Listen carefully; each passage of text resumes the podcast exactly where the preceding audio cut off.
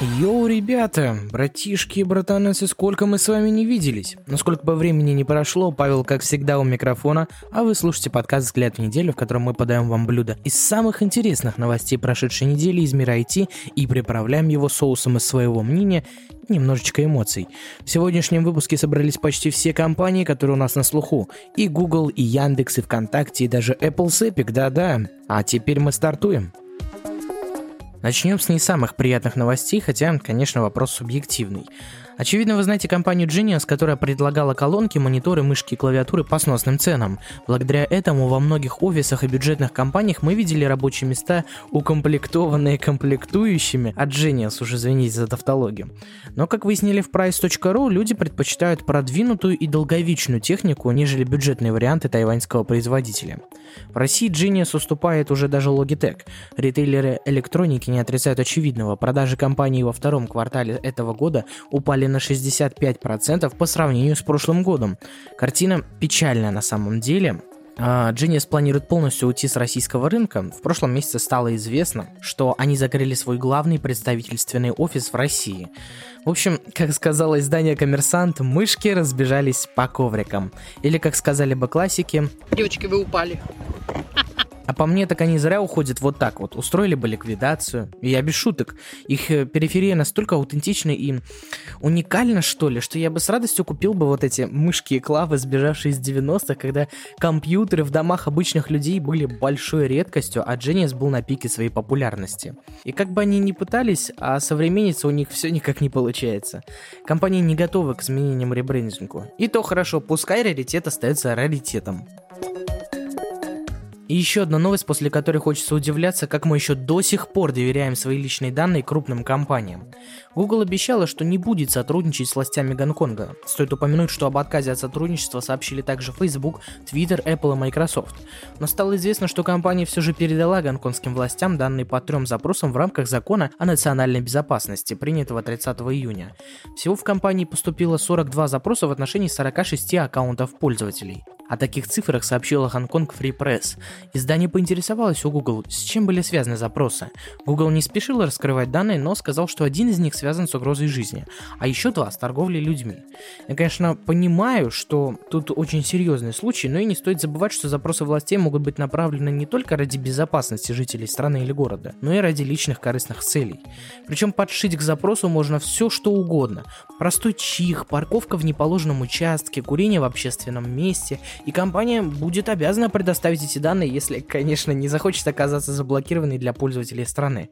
Так что 200 раз подумайте о том, когда разрешаете приложению доступ к своим контактам. Порой можете подставить не только себя, но и своих друзей. А то вон мы тут рассказывали в наших последних постах, как в Даркнете продают базы с номерами телефонов пользователей Clubhouse. Это касается не только Google и Гонконга, но и, к примеру, ВКонтакте или Яндекса в рамках законодательства России. Да и к тому же сейчас Роскомпозор просечет, что Google кому-то там данные предоставляет, и тоже выпустят какой-нибудь закончик, обязывающий их давать данные России. Нет-нет, это не надо. Пипец, ребята.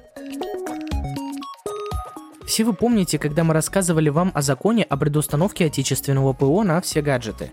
Поэтому, когда вы покупаете какой-то смартфон на Android, то уже видите установлены Одноклассники, Яндекс, ВКонтакте, а также кучу другого ненужного говна. Дерьмо? Дерьмо. Полное дерьмо но только на смартфонах Android. Тут выясняется, что Apple не соблюдает эти требования и правильно делает, кстати. Но вот известно об этом стало от российских пользователей, которые зачем-то на это жалуются. Вообще предполагаю, что там в министерстве сидят выдумщики. Сто процентов никакие пользователи не жаловались. Хотя, возможно, мы просто неправильно поняли содержание статьи. Прошу тыкнуть вас в комментарий подкаста, если мы оказались неправы. С одной стороны, я понимаю пользователей. Apple закладывает свою экосистему в устройство.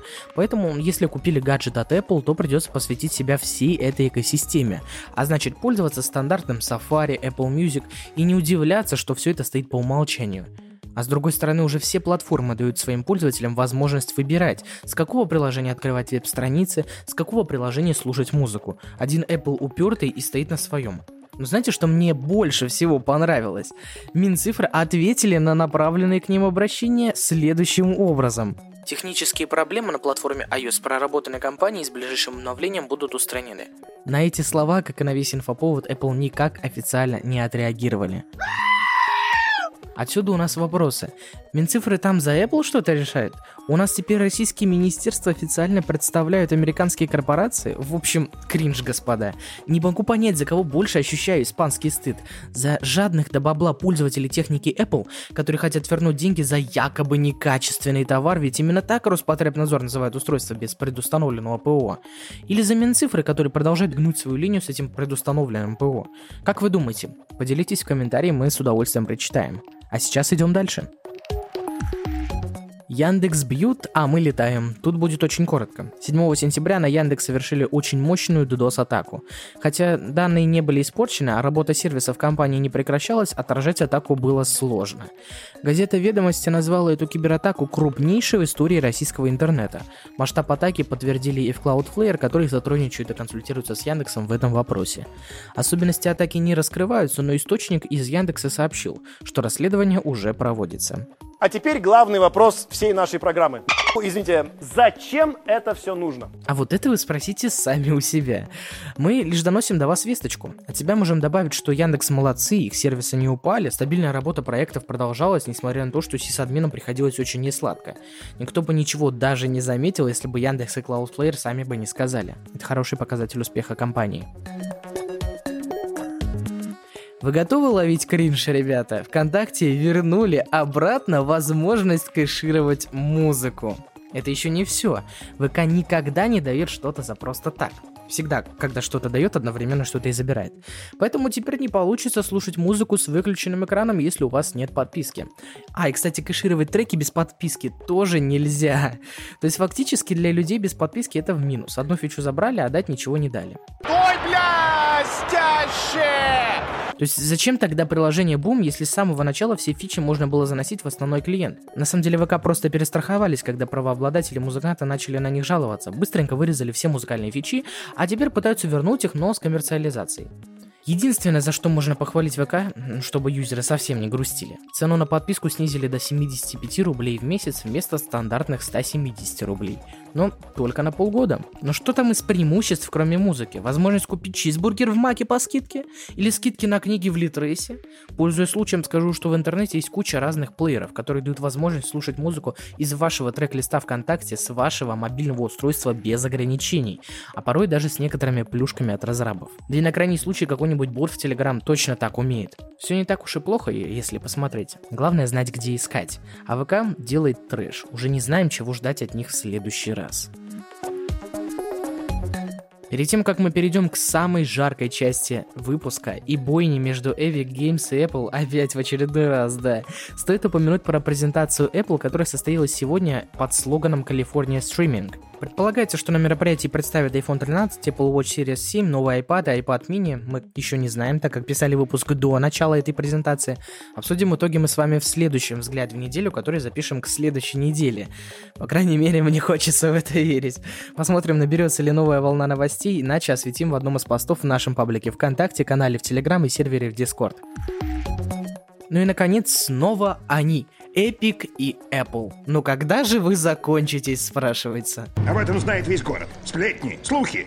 Паника на улицах, если повезет. Да даже бабка из соседнего подъезда уже это знает. Но мы напомним, если вы забыли, на чем все закончилось и какого черта это все продолжается. Судья выслушала обе стороны в суде и сообщила, что примет решение ближе к концу августа. И вот оно, 10 сентября, день, когда суд Epic vs Apple закончился. Но зачем торопить события, когда можно полистать аккаунт Fortnite в Twitter и заметить там один интересный твит, который выпустился опять же 10 сентября. Там Epic упоминает законодательство Южной Кореи, в котором появился чудесный закон. Он запрещает владельцам платформ ограничивать сторонние платежные системы, которые используют разработчики.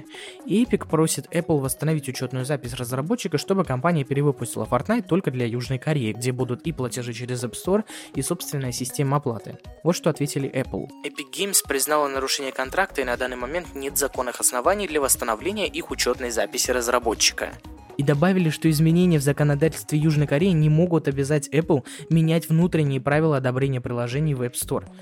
Не хочу лезть в тонкости юриспруденции, но разве после такой выходки App Store на пару с Apple не должны запретить в Южной Корее? Это же так и работает. Компания должна соблюдать законы страны, в которой осуществляет свою деятельность. Что-то тут не то. Будем внимательнее следить за ситуацией по этому вопросу. Однако мы сказали, что суд закончился, а значит Гонсалес Роджерс вынесла решение. Теперь Apple не может ограничивать дополнительные способы оплаты в приложениях магазина, а значит разработчики могут перенаправлять пользователей на другие сайты для совершения платежей. Суд считает, что Apple вели антиконкурентную политику, но старания Epic в некоторых вопросах все же оказались бесполезными.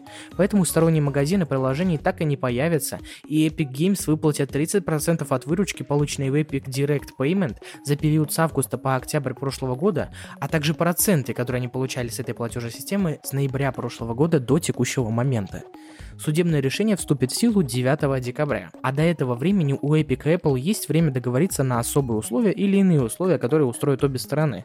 Речь о возврате приложения в магазин, ведь такого решения суд не выносил. Apple такое решение устраивает, а вот Epic Games планирует обжаловать его. Ведь они выиграли свой иск только в одном требовании, а все остальные 9 пунктов были в пользу Apple. Можем предположить, что судебные тяжбы и война между Epic и Apple еще не окончены. Ну и, конечно, мы рады такому раскладу, Epic добились того, чего хотели многие разработчики. Если бы не они, то сейчас в магазине были все те же 30%. Теперь все же пойдет совсем по-другому. Спасибо, Epic. Читайте наши посты ВКонтакте и в Телеграм, слушайте наши выпуски на нашей основной платформе Яндекс Музыки и ВКонтакте. Не забывайте про лайки и возможность оформить подписку, чтобы поддержать нас материально. А мы увидимся с вами в новых выпусках наших подкастов. Пока-пока!